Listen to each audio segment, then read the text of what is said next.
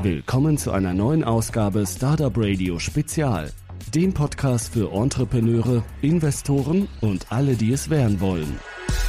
In dieser Folge interviewe ich den Geschäftsführer vom Hightech Gründerfonds, Dr. Alexander von Frankenberg. Hallo Alex. Hi, hallo. Alex, stell dich doch bitte kurz vor. Ja, ich bin der Alex Frankenberg, Geschäftsführer beim Hightech Gründerfonds kümmere mich da operativ im Wesentlichen um unsere Investments in den Hardware- und Softwarebereich. Bin seit achteinhalb Jahren dabei, kurz nach dem Start dazugekommen und war vorher an einer sehr spannenden Stelle bei Siemens in der zentralen Forschung. Wir haben da aus Technologien Startups gebaut. Die Logik kam zu uns, hat gesagt, super, keiner will es bei Siemens und wir haben dann echte Startups gebaut, würde man heute sagen Company Building. Den Begriff gab es damals noch nicht. Hat sehr gut funktioniert.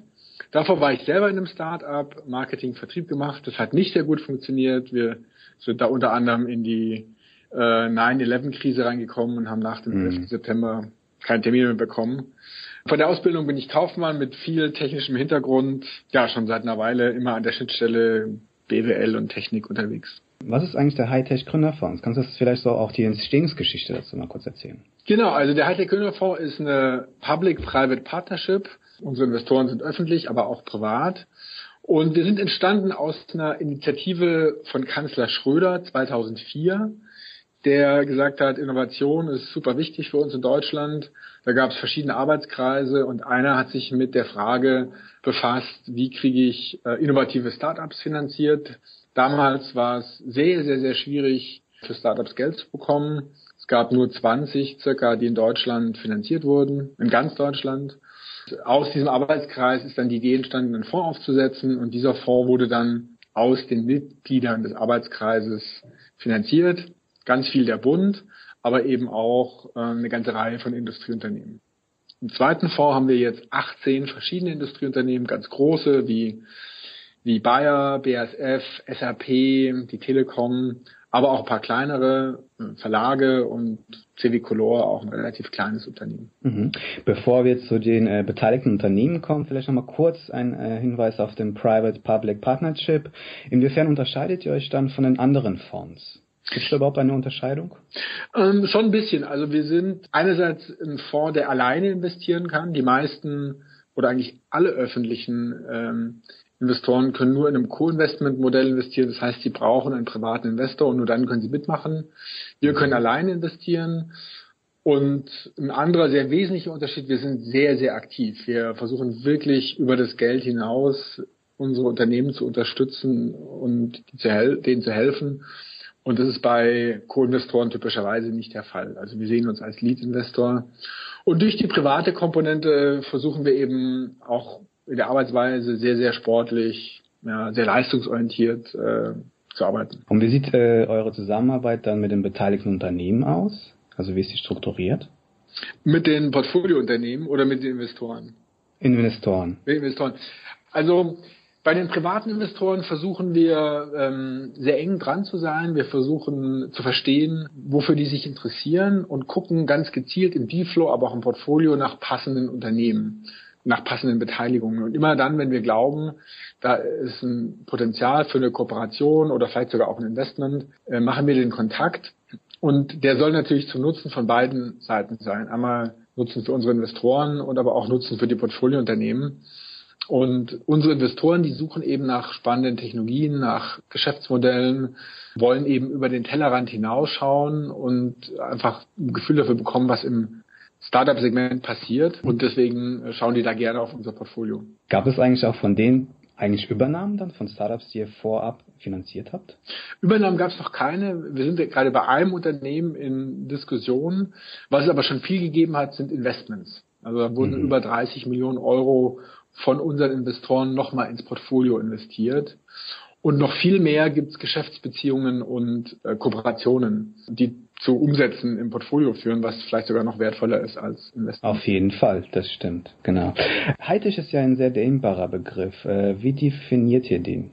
Was ist Hightech für euch? Also es gibt ein paar Bereiche, die sind sehr eindeutig Hightech. Biotechnologie, Medizintechnik, Maschinenbau, Sensorik, Energiethemen. Mhm. Und im Wesentlichen franz Hightech so ein bisschen aus im Softwarebereich. Da gibt es auch paar Bereiche, die sehr eindeutig Hightech sind. Also IT-Security, ganz offensichtlich ist Hightech oder tiefe IT Technologie, Datenbanksysteme. Und dann gibt es ein paar Bereiche, so in den Randbereich rutschen, zum Beispiel E-Commerce, da gibt es viel Hightech, wenn es um E-Commerce-Technologie geht. Ähm, aber wir haben auch ein paar E-Commerce Verticals bei E-Commerce Shops finanziert, die auf den ersten Blick vielleicht gar nicht so Hightech aussehen. Aber wenn man mal 100.000 Pakete im Monat äh, verschickt und auch teilweise wieder zurückbekommt, dann braucht man schon sehr viel Technologie auch für E-Commerce. Also wie definieren wir Hightech immer dann, wenn Patente da sind oder im Softwarebereich eine sehr anspruchsvolle Entwicklung unternommen wird? Wir gucken einfach, gibt es da Entwickler, brauchen die irgendwann Entwickler? Und das ist zum Beispiel im E-Commerce auch der Fall. Ähm, stellen wir uns jetzt vor, wir haben ein Startup, das ist frisch gegründet, drei, vier Monate und das sucht jetzt die erste Seed-Finanzierung und wir werden auf den Hightech Gründerfonds aufmerksam. Über welche Kanäle können Sie sich bei euch bewerben oder vorstellig werden? Genau, also wir sind ja mittlerweile gut bekannt im Markt. Das heißt, ähm, die können uns einfach anschreiben über die Webseite oder einfach jeden einzelnen Mitarbeiter, Investmentmanager, den die vielleicht auch, auch kennen oder zufällig treffen. Es gibt viele Partner im Markt. Wir haben ein Netzwerk von Coaches. Das sind Business Angels, Berater, die auch operativ den Unternehmen helfen, die auch sehr gut die Wege zu uns kennen und ein Drittel unseres Dealflows kommt über die Coaches. Mhm. Die sind auf der Webseite gelistet, die kann man dann ansprechen und die helfen dann sozusagen, führen auch ein bisschen durch den Prozess durch. Und die sind aber auch viel draußen. Also wir suchen auch ganz gezielt nach spannenden Startups. Wir sind Juroren bei Businessplan-Wettbewerben, fast bei jedem Businessplan-Wettbewerb sind wir aktiv und sind da präsent und in einer Reihe von Fällen sprechen wir auch gezielt die Unternehmen an, wenn sie uns sehr interessant vorkommen. Also was uns sehr wichtig ist, dass wir einerseits sehr gut ansprechbar sind, aber wir suchen auch sehr gezielt nach, nach guten Unternehmen. Wir gehen zu Professoren an Universitäten, versuchen die darauf aufmerksam zu machen, dass für die Doktoranden, Studenten das Gründung ein durchaus möglicher Weg ist. Das heißt, wir bieten da viele Anknüpfungspunkte im Markt. Wir sitzen nicht einfach da und warten, bis welche kommen. Du hast ja schon angesprochen, zum Beispiel bei Businessplanwettbewerben oder bei einer Unis ähm, recherchierte. Gibt es da bestimmte Ansätze, wie ihr eine Branche zum Beispiel auch analysiert? Also wie sucht ihr für euch dann bestimmtes Unternehmen aus? Nach welchen Kriterien auch? Genau, also für Branchen, wir haben so ein paar Erfahrungen gemacht in Branchen, die nicht so positiv sind. Also zum Beispiel Web 2.0 Communities. Mhm. Haben wir 2006, 2007 eine Handvoll Investments gemacht, die alle nicht sehr gut gelaufen sind. Und da gibt es noch ein paar andere Sektoren, die wir identifiziert haben, die nicht sehr gut funktionieren. Und da sind wir natürlich sehr, sehr kritisch, schließen wir jetzt nicht kategorisch aus. Und auf der anderen Seite gibt es ein paar Sektoren, die sehr, sehr gut funktionieren. Also zum Beispiel IT-Security oder Web- und Mobile-Marketing wo wir eben gute Erfahrungen gemacht haben. Aber wir gucken auch nach vorn. Wir versuchen Branchen zu verstehen, wo sich Chancen entwickeln können weil sich irgendwelche Dinge ändern, Re Regulierung ändert sich oder irgendwelche Märkte ändern sich. Also mhm. zum Beispiel als 2007 Apple das iPhone auf den Markt gebracht hat, war relativ schnell klar, dass sich ein großer Markt auftun wird im Bereich Apps und alles, was man damit machen kann. Und dann haben wir, versuchen wir auch, bevor die Trends tatsächlich da sind, Unternehmen in dem Bereich zu finden. Jetzt hat ein Startup euch oder ihr habt das Startup ausfindig gemacht und sie wollen sich gerne bei euch ähm, ja, vorstellig werden. Wie sieht so ein Beteiligungsprozess aus? Also ihr habt das, glaube ich, auf der Webseite in mhm. vier Schritte aufgeteilt. Vielleicht kannst du die mal kurz erläutern. Also es gibt zwei Dinge, die uns super wichtig sind. Einmal wollen wir zügig durchkommen. Also wir wollen in zwei bis vier Monaten zu einer idealerweise positiven Entscheidung kommen und das ist ganz wichtig, wir wollen den Prozess nicht verschleppen. Wir wollen da zügig durchkommen. Und der zweite Punkt, der uns super wichtig ist, wir wollen das Unternehmen wirklich verstehen. Weil unsere Erfahrung ist, dass es in vielen Fällen, wenn man ehrlich ist, relativ lange dauert, bis man was wirklich verstanden hat. Ja, Im Erstgespräch, mhm. dann kratzt man so ein bisschen an der Oberfläche, aber man braucht dann doch ein paar Wochen, um wirklich in der Tiefe zu, zu verstehen, was das Unternehmen macht. Und das sind so die beiden Prämissen, die wir haben. Das heißt, wie sieht der Prozess konkret aus? Jemand schickt zu uns Unterlagen, eine PowerPoint-Präsentation oder vielleicht auch einen Businessplan. Wir verteilen das, die eingehenden Themen jeden Freitag im Dealflow-Meeting an die Kollegen nach Kompetenz und Kapazität. Und dann versuchen wir sehr schnell, wenn es interessant ist, das Unternehmen einzuladen nach Bonn und in so einem ein- bis zweistündigen Meeting für uns äh, zu verstehen, ob wir, ob wir es uns näher anschauen sollten, in die Due Diligence gehen sollten und die versuchen wir dann eben in circa zwei Monaten ähm, durch, durchzubekommen, zu beenden. Und am Ende der Due Diligence steht eben eine Komiteeentscheidung, die bereiten wir vor und die Gründer präsentieren dann vor dem Komitee während der Komiteesitzung wird dann auch die Entscheidung gefällt. Da habe ich äh, zwei Hintergrundfragen, Businesspläne. Gibt es da irgendwie No-Gos oder sagst du, egal, wenn der Businessplan auch 100 Seiten hat, Hauptsache da steht was Sinnvolles drin oder gibt es da irgendwie eine Rahmenbedingung, dass man sagt, irgendwie hier 20 PowerPoint-Folien reichen aus, um das Geschäftskonzept zu äh, verstehen? Kannst du da Tipps geben? Genau, also mittlerweile sind wir sehr, sehr offen äh, für, für Nicht-Businesspläne, also in der Tat für PowerPoints da sollte dann schon auch ein bisschen was drinstehen, aber es muss nicht sozusagen ausformuliert sein, sondern da reichen auch manchmal Schlagworte oder halt ein paar Sätze. Was gehört denn auf jeden Fall in so eine PowerPoint rein? Also wir wollen auf jeden Fall verstehen, was ist das Problem, was gelöst wird. Also wo ist der, ja, das Problem im Markt und wie löse ich das? Wir wollen auf jeden Fall ein bisschen verstehen, wie groß der Markt sein kann. Das kann schwierig sein bei neuen Märkten, weil es einfach nicht absehbar ist, wie groß sich so ein Markt entwickeln kann. Und wir wollen natürlich auch verstehen, äh, wie man, welche Vorteile das Unternehmen hat gegenüber anderen Lösungen, die es vielleicht schon gibt oder auch, auch Wettbewerbern oder potenziellen Wettbewerbern. Und was natürlich super wichtig ist, dass man ein bisschen ein Gefühl dafür bekommen kann, wie man Geld verdienen kann. Das ist manchmal schwierig, wenn es äh, in einem sehr, sehr frühen Stadium ist, weil, weil es einfach vielleicht auch noch nicht erprobte Geschäftsmodelle sind oder, oder eben neue Produkte, wo unklar ist, wie viel gezahlt wird. Aber so eine grundsätzliche Idee, was man sich vorstellen kann, wie man damit Geld verdient, ist sehr wichtig. Und natürlich vor allen Dingen am Ende auch das Team. Weil wir wollen die, die Köpfe kennenlernen.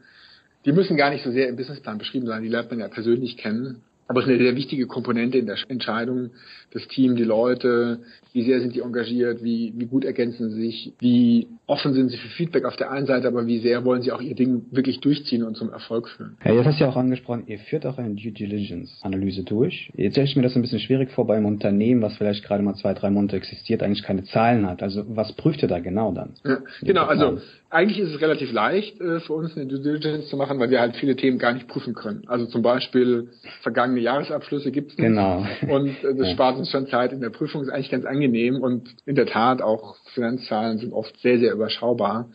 Wir versuchen uns wirklich mit dem Team auseinanderzusetzen, die Personen kennenzulernen, auch Vertrauen aufzubauen und einen ehrlichen Zugang zu gewinnen. Und wir wollen natürlich auch die Technologie verstehen. Und da kann man sich natürlich austoben, weil oft ist es natürlich was Neues, was in der Form noch nicht da war und, und, und sozusagen per Definition auch sich nicht leicht erschließt. Dafür haben wir technische Kompetenz im Team, aber wir greifen auch auf ein sehr großes Netzwerk von Gutachtern zu, mit denen wir dann, wo wir dann wirklich die passenden Experten finden. Mhm. Zum Markt ist es oft sehr schwer, weil wenn noch kein Produkt da ist und keine Kunden, kann man keine Kunden fragen, ja, wie, wie sie das Produkt finden. Man könnte potenzielle Kunden fragen. Man kann so ein bisschen versuchen zu verstehen, wie groß ist der, der Schmerz bei den Kunden? Wie sehr brauchen die das Produkt, was da entwickelt werden soll? Und wir versuchen sozusagen Analogien zu finden zu ähnlichen Themen im Portfolio. Also die Themen sind natürlich neu, aber wir haben vielleicht ähnliche Kunden. Da können wir verstehen, wie lang ist wohl der Sales Cycle bei so einem Kunden, wenn wir ähnliche Kunden schon mal im Portfolio haben.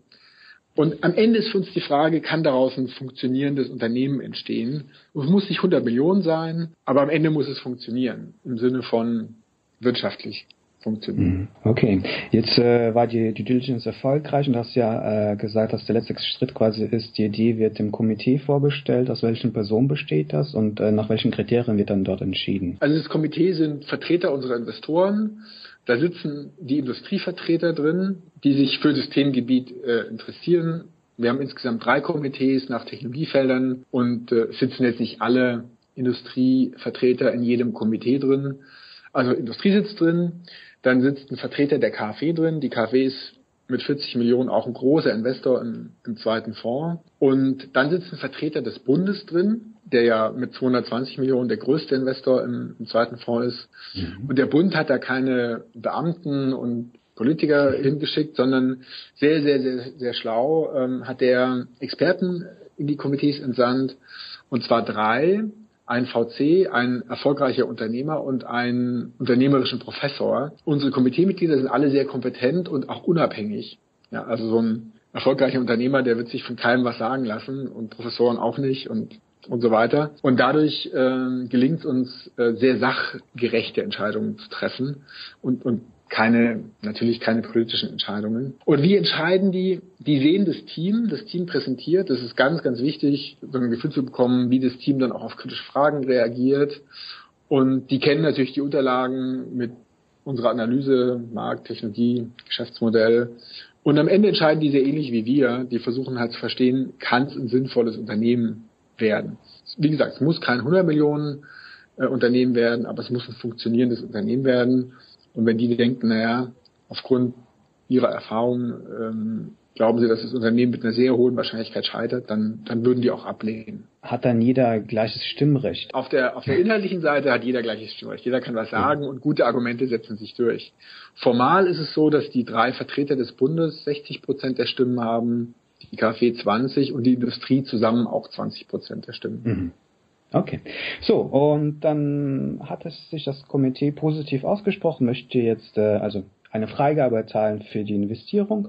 Ähm, wie sehen dann die Finanzierungskonditionen aus für ein Unternehmen? Genau, also wir haben im Wesentlichen zwei Modelle. Das, das erste und das Standardmodell ist unser sogenanntes Nachrangdarlehensmodell. Da investieren wir bis zu einer halben Million. Und bei einer halben Million ähm, würden wir 15 Prozent der Gesellschafteranteile zeichnen, ungefähr so 495.000 Euro als Nachrangdarlehen dem Unternehmen geben. Insgesamt eine halbe Million. Äh, und die Idee ist, der Grundgedanke von dem Nachrangdarlehensmodell ist, wir nehmen relativ wenig Anteile und äh, über das, das Darlehen, was wir dann in zukünftigen Finanzierungsrunden ins Eigenkapital wandeln, verwässern wir nicht. Da würden wir unsere 15 Prozent behalten. Das heißt, wir nehmen relativ wenig Anteile und halten die dann ein, zwei Finanzierungsrunden lang über dieses über diesen Wandlungsmechanismus des Darlehens. Das ist ein bisschen defensiverer Ansatz. Der offensive Ansatz in der Seed-Phase ist oft so, dass man eben für eine halbe Million 30, 40 Prozent nimmt und dann verwässert. Und wir wählen den defensiveren Ansatz, äh, nehmen relativ wenig Anteile, sodass in der, in der Gesellschaft noch genügend Platz ist für, für weitere Investoren, wenn die dann dazu kommen. Das heißt, die Gründer können da nach unserer Runde haben die eben 85 Prozent noch und wenn dann irgendwann nochmal, sagen wir, ein VC dazukommt, der 30 Prozent nimmt, hätten die Gründer dann immer noch die Mehrheit, was nach zwei Finanzierungsrunden schon gar nicht schlecht ist. Mhm. Es gibt noch ein zweites Modell und das zweite Modell funktioniert immer nur dann, wenn wir eben nicht allein investieren, sondern gemeinsam mit einem privaten Investor. Und da sieht es so aus, dass wir dann zu einer Bewertung, auf die man sich eben einigt, investieren und dann eben ohne Verwässerungsschutz und ohne Nachrangdarlehen ganz normal ins Eigenkapital investieren. Ähm, kann es sein, dass bei der ersten Investitionsoption eine Selbstbeteiligung? Genau, das ist ein wichtiger Punkt. Das ist bei beiden der Fall. Wir mhm. erwarten, dass wir ähm, von den Gründern, dass sie auch 20 Prozent unseres Investments dazu tun.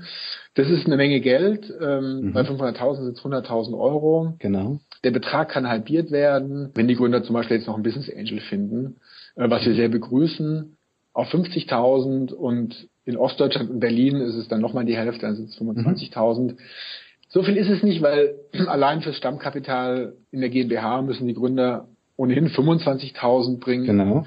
Und dann ist es halt sozusagen mit 50.000 nochmal ein bisschen mehr. Äh, in den aller, allermeisten Fällen ist es kein Problem, aber muss zugeben, es gibt natürlich ein paar Fälle, Studenten von der Uni nichts verdient, logisch. Äh, dann genau. tun die sich so ein bisschen schwer, aber ich glaube, in den achteinhalb Jahren ist, ich glaube, es ist sogar gar kein Fall daran gescheitert oder wenn nur ein, zwei Fälle an dem Eigenanteil. Mhm. Ähm, also gibt es da Lösungsansätze oder ist es wirklich so strikt gesagt, okay, wenn ihr die 50.000 nicht aufbringen könnt, dann müsst ihr erstmal arbeiten oder keine Ahnung, Kredit aufnehmen? Naja, Genau, also es gibt schon Lösungsansätze, es gibt so Eigenkapitalhilfen, äh, glaube auch von der KW. Mhm. Man kann natürlich die berühmte Oma äh, oder Eltern anpumpen ja. und sich das leihen. In so ein paar Härtefällen, wenn es wirklich Studenten waren, die irgendwie mit BAföG studiert haben und echt kein eigenes Geld haben, haben wir es dann auch schon so gemacht, dass wir vom Gehalt, was sie ja dann bekommen im Unternehmen, äh, immer wieder was bisschen weggenommen haben und den Eigenanteil dann so, so dargestellt haben. Okay, okay. Es gibt immer eine Lösung. Das ist immer gut.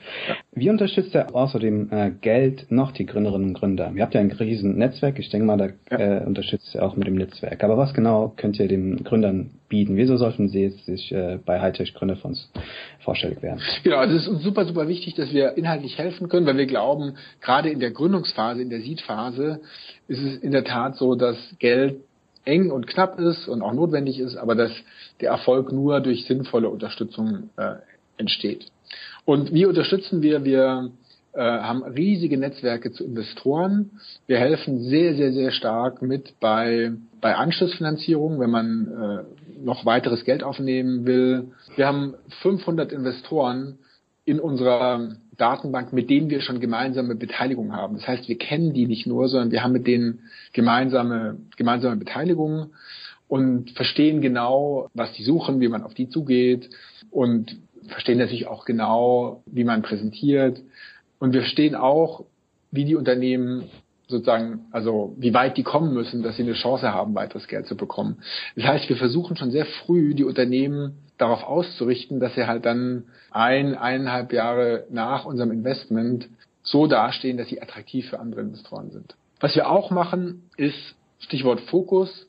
Gerade mit breiten Grundlagentechnologien kann man viel machen. Dann besteht natürlich die Gefahr, dass man sich verzettelt und zu viele Dinge parallel macht. Und wir versuchen gemeinsam mit den Gründern sozusagen den richtigen Fokus zu finden und vielleicht auch dann wieder zu refokussieren, wenn es die falsche Richtung war. Unsere Erfahrung ist, dass wenn man nicht die Energie auf wirklich einen Punkt setzt, dass man halt nicht, nicht wirklich vorankommt und dann eben auch nicht attraktiv ist für weitere Investoren. Manchmal ist es leider so, dass die, die Umsätze verspätet kommen, relativ oft so. Dummerweise kommen die Kosten ganz selten verspätet. Dann entsteht eben Kapitalbedarf. Manchmal helfen wir auch äh, wirklich sehr konstruktiv, die, die Kosten wieder zu senken, um dem Unternehmen einfach auch mehr, mehr Zeit zu geben.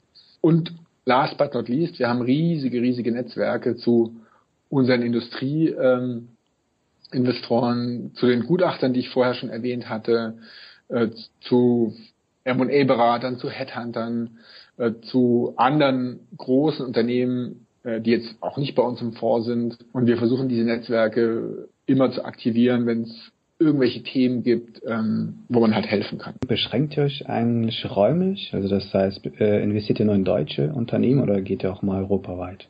Also ja und nein, wir sind auf der einen Seite beschränkt im Wesentlichen auf Deutschland, aber seit dem zweiten Fonds können wir auch außerhalb von Deutschland investieren. Das haben wir auch schon gemacht. Wir haben sieben Investments außerhalb von Deutschland. Aber wir merken halt, dass es schon auch noch mehr Arbeit ist und auch schwieriger ist, außerhalb von Deutschland zu investieren, weil wir kennen das Rechtssystem nicht, wir kennen, wir kennen da die Netzwerke nicht so gut und äh, die Entfernungen werden natürlich größer.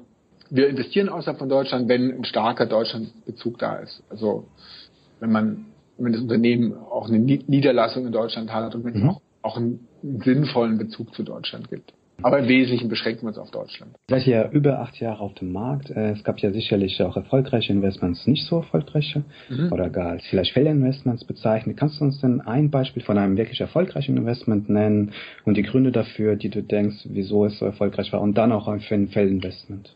Genau, also wir haben jetzt 34 Unternehmen verkauft. Ja, die sind alle erfolgreich, äh, weil wir sie eben profitabel veräußern konnten. Von wie viel insgesamt ungefähr?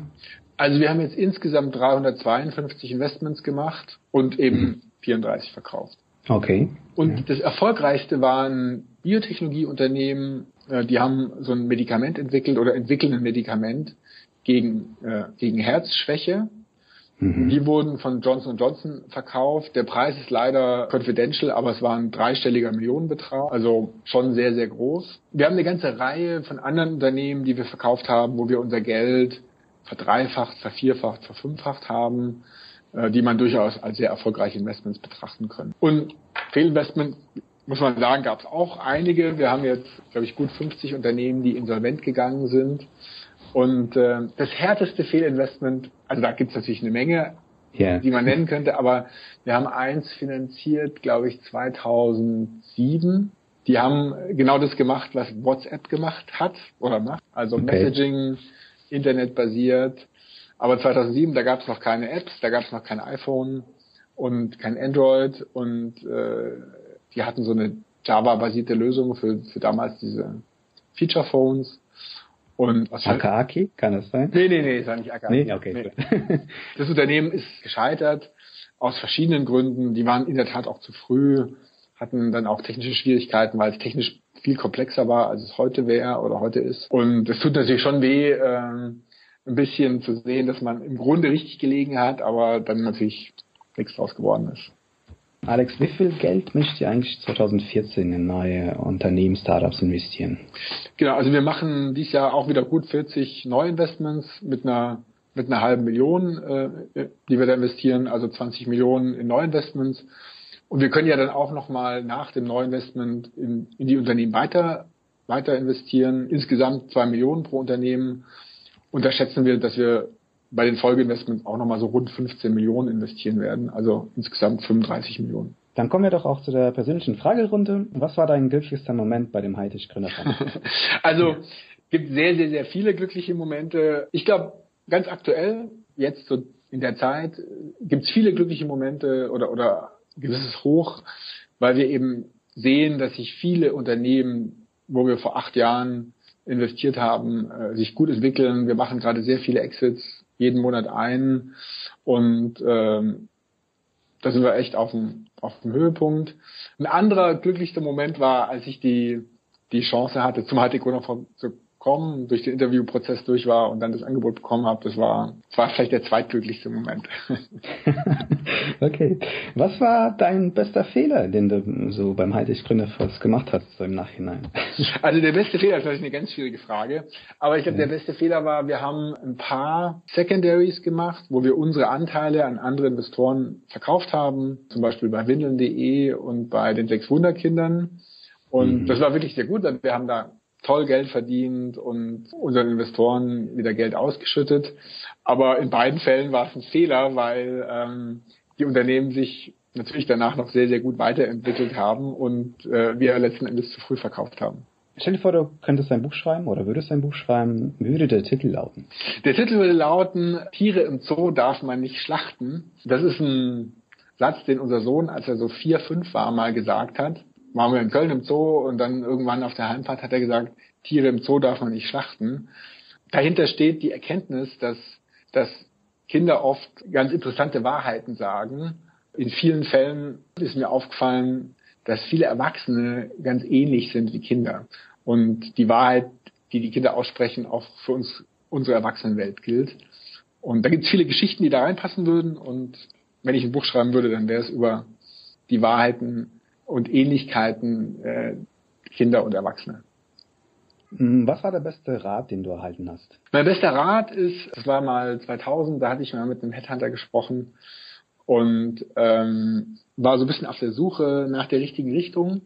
Und dann hat er mir geraten, ich soll einfach drei Dinge aufschreiben, die mir wirklich wichtig sind. Also jetzt nicht irgendwie ein Job, der mir wichtig ist, sondern einfach drei Dinge, wo ich happy bin. Mhm. Und dann soll ich nach einer Richtung gucken, wo diese drei Dinge passen. Und das hat sehr gut funktioniert. Was waren das bei dir? das war Sonne. Ja, wenn die Sonne scheint, äh, dann ist einfach super. Finde ich echt toll. da bin ich happy. Ja. Bin auch happy, wenn es regnet, aber bei Sonne eben besonders. Unternehmerisches Umfeld und Familie. Was total interessant ist, der jetzige Job, der passt bis auf die Sonne sehr, sehr gut dazu. Super unternehmerisches Umfeld, äh, sowohl im Portfolio und allem, was wir machen, ist durchaus familienkompatibel, äh, auch wenn man viel arbeitet. Also es ist hier eine Gegend, wo immerhin ab und zu mal die Sonne scheint. Aber was interessant ist, wenn man die drei Kriterien jetzt bei mir zugrunde legt, würde auch Schafsfarmer in Neuseeland passen. Ja, Neuseeland, ja. so, super Wetter, das wäre unternehmerisch, wenn man Schafsfarmer wäre und man hätte die Familie auf seiner Farm. Und ich behaupte, ich könnte auch happy sein, wenn ich Schafsfarmer in Neuseeland wäre. Ja, also wer in Neuseeland war, die natürlich da berauben, Gut, dann kommen wir auch zu der letzten Frage. Stell dir einfach mal einen Tag vor, wo du keine technischen Geräte, Hilfsmittel, Strom hast oder so, also kein Computer, Fernseher, Telefon Radio. Ja. Wie würdest du den Tag gestalten? Ich würde den Tag total genießen. Ich würde definitiv eine große Runde joggen gehen und dann der Familie oder Freunden oder zusammen irgendwas machen, draußen äh, wandern gehen, in Zoo gehen, grillen ähm, und mit den Personen, die mir wichtig sind, die Zeit verbringen. Gut, dann danke ich dir für das Interview und überlasse dir den Schlusssatz. Oh, den Schlusssatz. Also wenn ich zurückschaue auf die jetzt knapp neun Jahre, die wir unterwegs sind, dann sehe ich einen total positiven Trend. Vor neun Jahren, da war, da gab es ganz, ganz viel nicht. Da gab es die Sambas nicht, die waren dann noch bei Jamba. Es gab ganz viele Investoren nicht. Äh, es gab keine Inkubatoren, keine Company Builder. Ähm, die Ausländer haben nicht in Deutschland investiert, die Business Angel Szene war viel kleiner. Und wenn man diesen Trend anschaut, was da passiert ist in den letzten neun Jahren und diesen Trend ein bisschen fortsetzt, dann bin ich echt optimistisch, dass wir in Deutschland richtig große Erfolge haben werden bei, bei Startups, Gründungen, Exits und dass wir in neun Jahren, also in der gleichen Zeit nochmal, ähm, sehr, sehr viel von der Lücke, die wir haben zu, zum Silicon Valley äh, geschlossen haben. Dass, dass Deutschland überall, Berlin, aber auch München und Heidelberg, Karlsruhe, jede Region da sehr, sehr gut mithalten kann mit den Besten der Welt. Mein persönliches Motto, just do it, ist auch mein Twitter-Name, just do it Alex. Und wir müssen einfach nur machen. Wir müssen einfach den Weg, den wir bisher gegangen sind, fortsetzen und sehr gut im Team zusammenarbeiten. Das ist natürlich nicht, überhaupt gar nicht alles durch uns geschehen. Wir haben da einen kleinen Beitrag geleistet. Viele, viele andere auch. Und ich glaube, wenn wir das so weitermachen, dann werden wir erfolgreich werden.